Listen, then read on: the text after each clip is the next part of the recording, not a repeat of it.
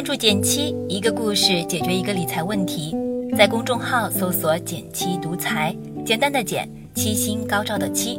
关注后回复“电台”十本电子书，请你免费看，还可以领取小白理财训练营电台粉丝专属优惠，九点九元也可以学理财哦。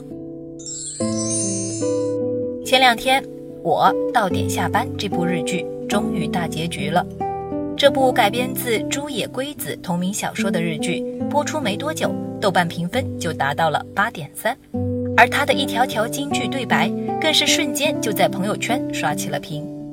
其实我倒觉得这部剧最硬核的地方，并不只是准点下班的主题，更重要的是它揭示了职场上一个关键的却常常被我们忽略的真相：很多时候，越埋头苦干的人，往往越容易被淘汰。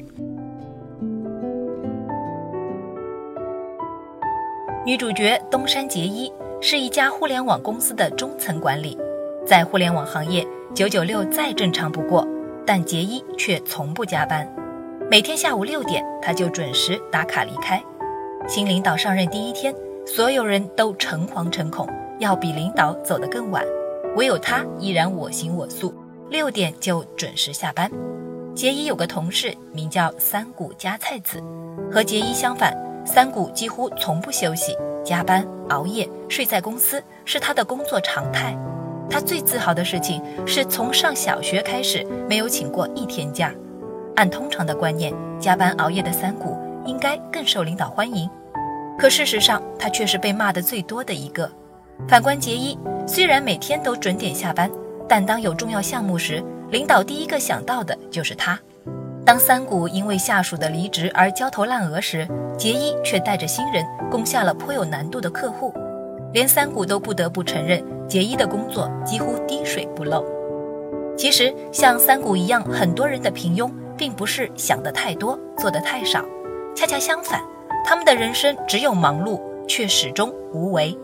比起低效率的勤奋，学会更聪明的努力，才能让自己走得更远。著名投资人李刚讲过一个理论，叫做职场信用额度。大意是说，我们每个人的职业价值其实都可以用信用额度来衡量。当我们通过新人面试获得了试用的机会，这就是公司赋予你的初始信用额度。只有完成一项项工作，你的额度才会慢慢上涨，你也才有机会承担更高价值的工作。反之，如果你没能达成公司的期望，你的信用额度就会降低，直到最后降为零。这一个个漫长的、连续不断的循环，就构成了你职场信用的成长，而你的职业发展就和你的信用额度息息相关。剧里的三谷其实就是在无形之中透支了自己的信用额度。他不懂工作分配，常常到了下班时间还临时给下属安排很重的任务，下属忙到很晚，第二天却因为没有提前半小时到岗而被三谷严厉批评。他的工作效率很低。常常为了赶项目进度而加班到深夜，可即便如此，他也只能勉强完成任务，更别提复盘和进步了。相反，虽然杰伊坚持准点下班，但每次都能高效顺利地完成手上的工作。他带领小组完成了网页测试，在下班前成功上线。他带着下属攻下了难度很高的项目，获得了双方一致认可。当下属的工作出现失误时，他第一时间就站出来承担。并在周末主动到公司加班，成功挽回了公司声誉。其实每个人在职场上都有自己的取胜法宝，结一是高效，三股是加班。但无论哪种方式，真正决定了你职场天花板的是你的信用额度。那么具体要怎么做才能让自己走得更远呢？我有几条建议。第一条是优先做最重要的事，这可能有些老生常谈，但着实非常有用。剧里的杰伊每天都会把最重要的工作写在便利贴上，做完一项就撕掉一张，这保证了他每天的工作效率，也能让他在做完工作后准点下班。正如有句话说的，不要用战术上的勤奋来掩盖战略上的懒惰。努力很重要，但正确的努力才有效。第二条是要懂得闭环思维。什么是闭环思维？如果别人发起了一件事，无论你做到什么程度，都要给发起人一个反馈，这就是闭环。杰伊在统筹项目时，会定期向上级汇报进展，也会及时将进度同步给组员，哪怕只是一项很小的任务，也会及时给对方反馈。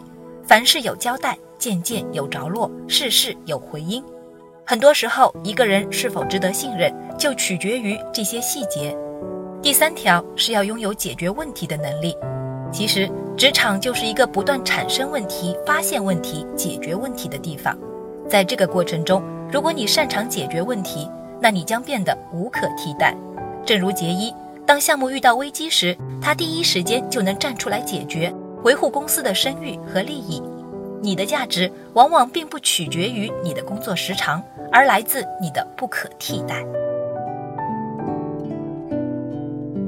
其实，奋斗有很多种方式，拼命加班并不是最有效的那种。就像杰伊所说，要好好享受人生，去接触各种各样的人，扩宽你的见识。只有那样不断积累，才能做好工作。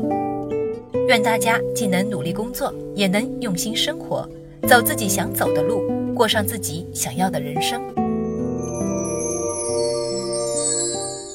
好了，今天就到这里啦。右上角订阅电台，我知道明天还会遇见你。微信搜索并关注公众号“减七独裁”，记得回复“电台”，你真的会变有钱哦。另外，我们的小白理财训练营也正在火热招募中，欢迎你来哟。